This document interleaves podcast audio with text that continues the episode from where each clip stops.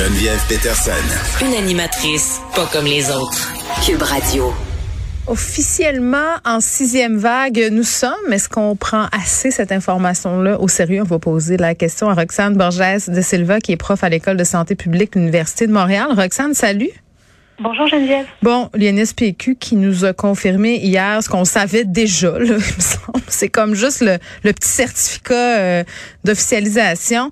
Euh, est-ce que est-ce que tu trouves qu'on a trop traîné avant euh, d'officialiser la chose, de dire on est dans une sixième vague, euh, voici ce qui se passe? Mais en fait, euh, pour pouvoir déclarer qu'on est dans une sixième vague, il faut avoir assez de recul sur le nombre de cas, l'évolution des cas et l'évolution de la tendance croissante. Et il faut aussi tenir compte, en fait, de la venue d'un autre variant euh, qui pourrait entraîner une augmentation des cas. Donc, euh, je suis pas certaine qu'on a trop traîné. Mhm. ça prend le recul nécessaire pour pouvoir l'annoncer. Oui, puis c'est ça, on, voyait autour de nous, en tout cas euh, chez moi, là, des amis, écoutez, à, peu près tout le monde qui a pas eu la COVID pendant le temps des fêtes, là, en ce moment.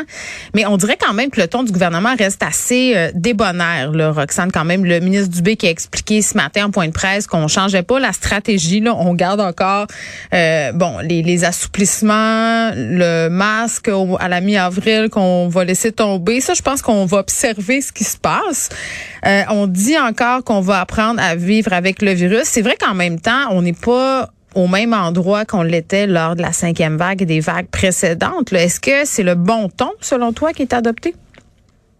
Mais c'est sûr qu'on n'est pas du tout dans la même situation que l'année dernière ou l'année précédente. Mm. Quand même un vaccin qui marche très bien et euh, des personnes qui peuvent aller chercher leur troisième dose en fait dans la population s'ils veulent se protéger. Mm. et c'est euh, c'est vraiment la clé du succès pour éviter de développer des symptômes graves. Euh, et puis la quatrième dose qui s'en vient pour les personnes bah, qui vient de commencer pour les personnes âgées c'est également la clé du succès. Euh, par contre ben, c'est sûr que on est tous tannés de parler de Covid. On ne peut pas continuer de vivre en restreignant des secteurs comme euh, euh comme les, secteurs des loisirs, de la, ben, la restauration. Ben oui. Exact. Donc du coup, il faut trouver une solution et la solution passe non seulement par la vaccination, mais également par le port du masque. Hmm. Et, il faut espérer en fait que euh, c'est les, les, personnes qui sont les plus à risque de développer des symptômes graves euh, fassent plus attention que, que les autres et que les autres aussi fassent attention de ne pas les, pas les contaminer, en fait de ne pas les voir s'ils ont des symptômes, donc des, que des personnes en bonne santé ne, ne, ne fréquentent pas des personnes âgées ou des personnes mm. supprimées dans le cas où ils ont le moindre doute, le moindre symptôme. Ce matin, dans la presse, tu évoquais la possibilité que la contagion en milieu urbain, genre à Montréal, là, soit sous-estimée. Pourquoi? Mais en fait, nos données qui vont sortir demain du Cyrano euh, euh, montrent en fait que euh, on a une plus forte progression euh, dans les, euh, les régions du centre, bah, surtout de l'est et du nord de, du Québec. Mmh. Par contre, ce qu'il faut savoir, c'est que dans la grande région de Montréal, on, on, a tous été, ben on a tous, on a été beaucoup de personnes ont été infectées au, au variant BA1 et quelques études commencent à sortir et, et en fait se questionnent justement sur la protection de l'infection du BA1 euh, pour euh, éviter d'attraper, pour empêcher d'attraper le BA2. Il n'y a rien de clair encore, on n'a pas assez de recul. Mais ce qui est sûr, c'est qu'à Montréal, on a une très grande densité de population, beaucoup plus qu'en Gaspésie. On a beaucoup plus de salles de spectacle, de restaurants, de bars, etc.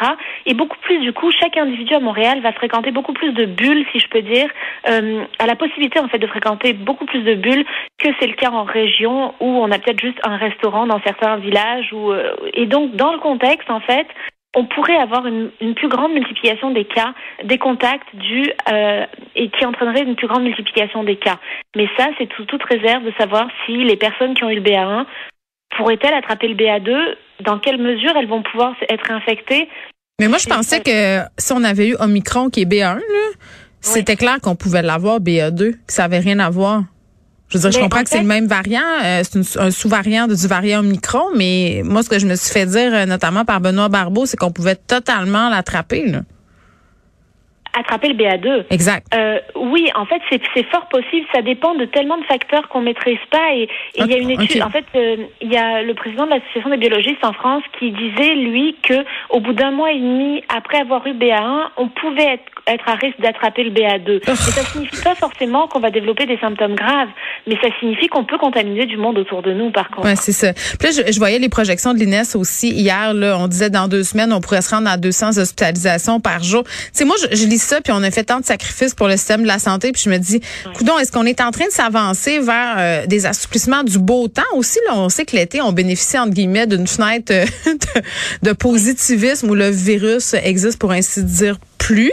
Mais là, si on se ramasse, euh, je sais pas, moi, à la fin avril, début mai, avec un pic d'hospitalisation et tout ça, pour l'été qui s'en vient, là, est-ce que ça peut compromettre euh, je dirais pas jusqu'à dire nos libertés parce que je pense pas qu'ils vont nous reconfiner. Je pense pas que c'est ça le but.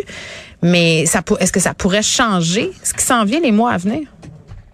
Mais j'ai du mal à me mettre dans la position du gouvernement. Mais ce qui est sûr, c'est que je suis, euh, en tant qu'experte, quand je vois qu'on a 23 000 cas euh, cette semaine selon les Serrano euh, par jour, euh, euh, sans compter les autodiagnostics, euh, c'est assez préoccupant parce que parmi ces 23 000 cas, même si c'est 0,01% des gens qui vont développer des symptômes graves et se retrouver à l'hôpital, c'est quand même beaucoup plus que si on avait juste 2000 cas par jour.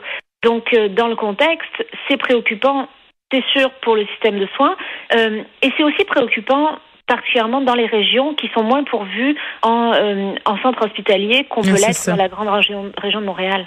Oui, puis en, terminant, Roxane, euh, plusieurs scientifiques, dont le docteur Carvez, disent qu'on devrait comme peut-être commencer à considérer la COVID comme un virus endémique plutôt que pandémique. Inévitablement, on s'en va vers ça. Là. Oui, mais il faut faire attention. Oh, t'as pas l'air sûr. on n'est pas à l'abri d'un prochain variant qui pourrait être plus virulent ou plus contagieux. Donc, il faut vraiment faire attention quand on s'avance euh, sur ces euh, sur cet, cet attribut-là de la pandémie. Bon, on reste prudent, mais on essaie de garder notre optimisme. C'est quand même pas euh, si facile que ça. On, on, est un peu des funambules de la pandémie en ce moment. Roxane Borges de Silva, merci, qui est prof à l'étude de santé publique de l'Université de Montréal.